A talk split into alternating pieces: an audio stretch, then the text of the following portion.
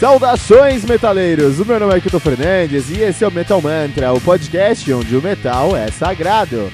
No Metal Mantra, todo dia tem um episódio novo com muito conteúdo sobre o mundo heavy metal. De segunda a sexta, você tem o Metal Mantra, o podcast diário com os reviews dos mais recentes lançamentos do mundo heavy metal. Segunda e sexta, você tem o Today in Metal, o nosso review sobre um álbum definitivo da história do heavy metal.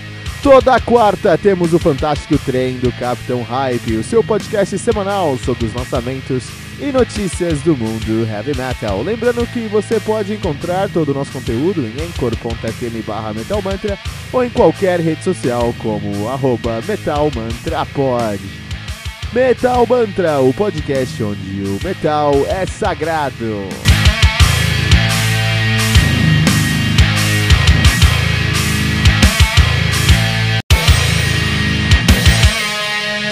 Pera aí, rapidinho.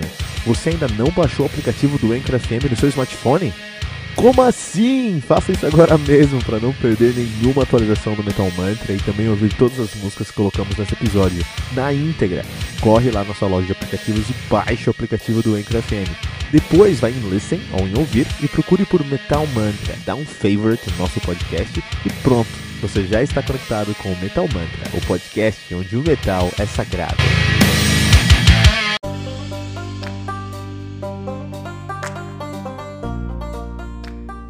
The Wasteland, do Lost in Grey, álbum lançado no dia 11 de janeiro de 2019 pela Reaper Entertainment, álbum que conta aí com oito músicas, totalizando 51 minutos de play. O Lost in Grey, que é uma banda de symphonic metal de Rivinka na Finlândia, os caras são nativos aí desde 2000 e 13. Os caras têm aí dois álbuns lançados, tem o seu debut, o The Grey Helms, de 2017, do Lost in Grey, né? E agora eles têm o The Wasteland, de 2019. A banda que é formada por Apo Lindberg no baixo, Mika Ravisto na guitarra, Harry Koskela no vocal no teclado e escrevendo as músicas, ele que já tocou lá no Star Night, toca hoje no Embassy of Silence.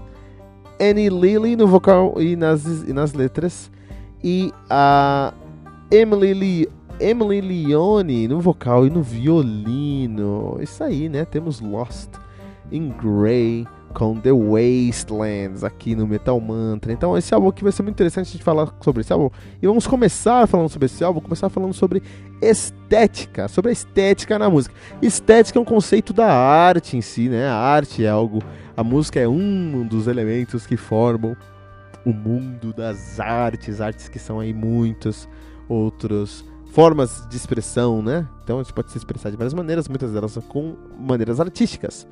E a estética está presente em todas essas maneiras artísticas. Então o que acontece?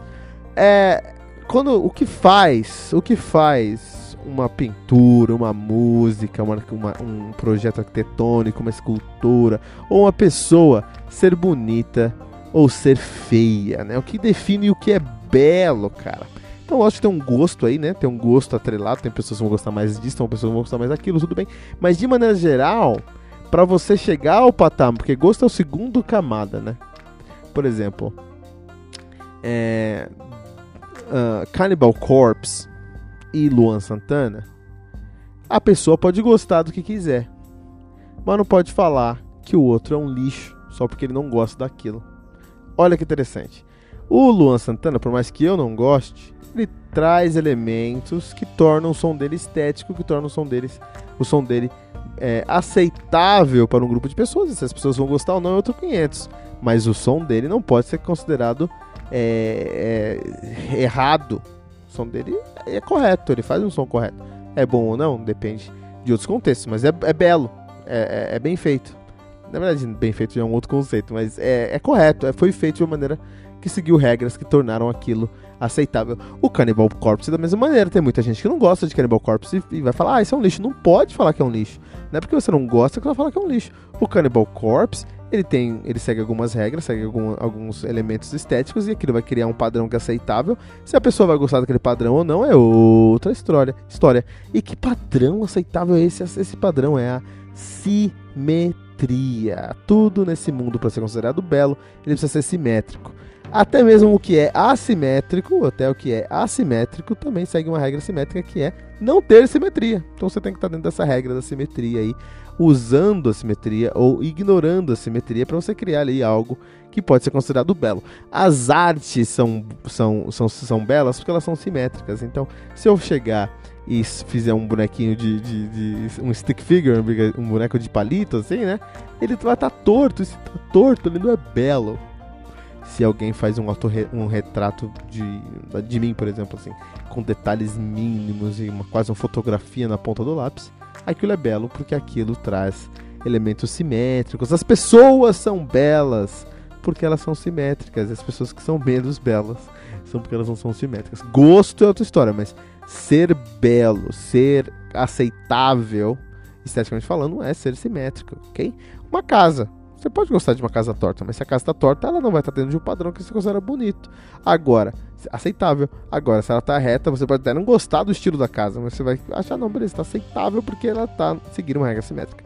Com a música é a mesma coisa, essas regras simétricas não se aplicam ali à capa do álbum, a, a, a questão do, do vinil ser um círculo, não, não, não. Nesse contexto da música, o que é belo, a gente considera o que segue regras harmônicas, rítmicas e até mesmo melódicas, simétricas, são as nossas famosas uh, escalas musicais com ritmos coerentes e com melodias que estão em acordo, em harmonia com as, com as harmonias e com os ritmos, né? É, quando essa, essa junção de uma maneira satisfatória, de uma maneira que segue uma simetria matemática entre harmonia, melodia e uh, ritmo, você tem uma música que pode ser considerada boa ou não, mas de qualquer maneira ela é uma música correta. Nesse ponto, a estética é muito importante porque dentro do heavy metal, isso é muito interessante, você pode pegar é, regras diferentes para você criar novas estéticas e seguir outras regras estéticas para conseguir um, uma impressão maior.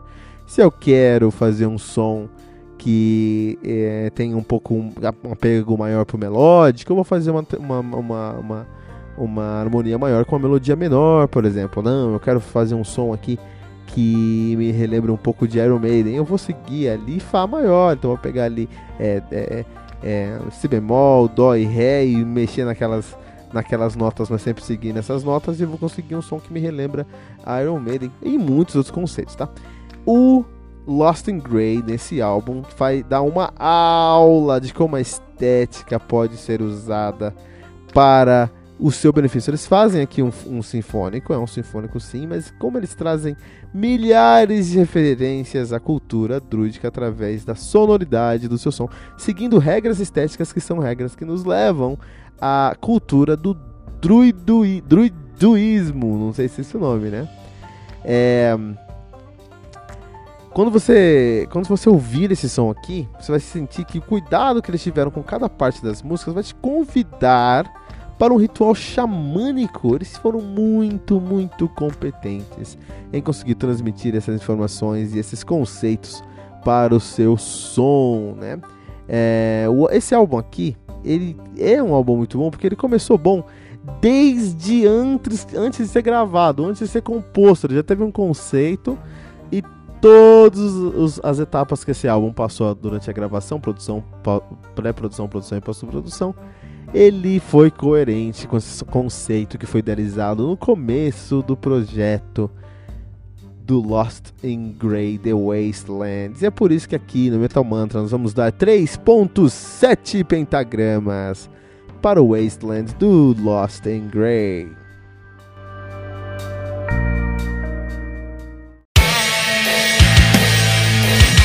Espera aí, rapidinho. Você ainda não baixou o aplicativo do Anchor FM no seu smartphone? Como assim? Faça isso agora mesmo para não perder nenhuma atualização do Metal Mantra e também ouvir todas as músicas que colocamos nesse episódio na íntegra. Corre lá na nossa loja de aplicativos e baixe o aplicativo do Anchor FM. Depois vai em Listen ou em Ouvir e procure por Metal Mantra. Dá um favorite no nosso podcast e pronto, você já está conectado com o Metal Mantra, o podcast onde o metal é sagrado.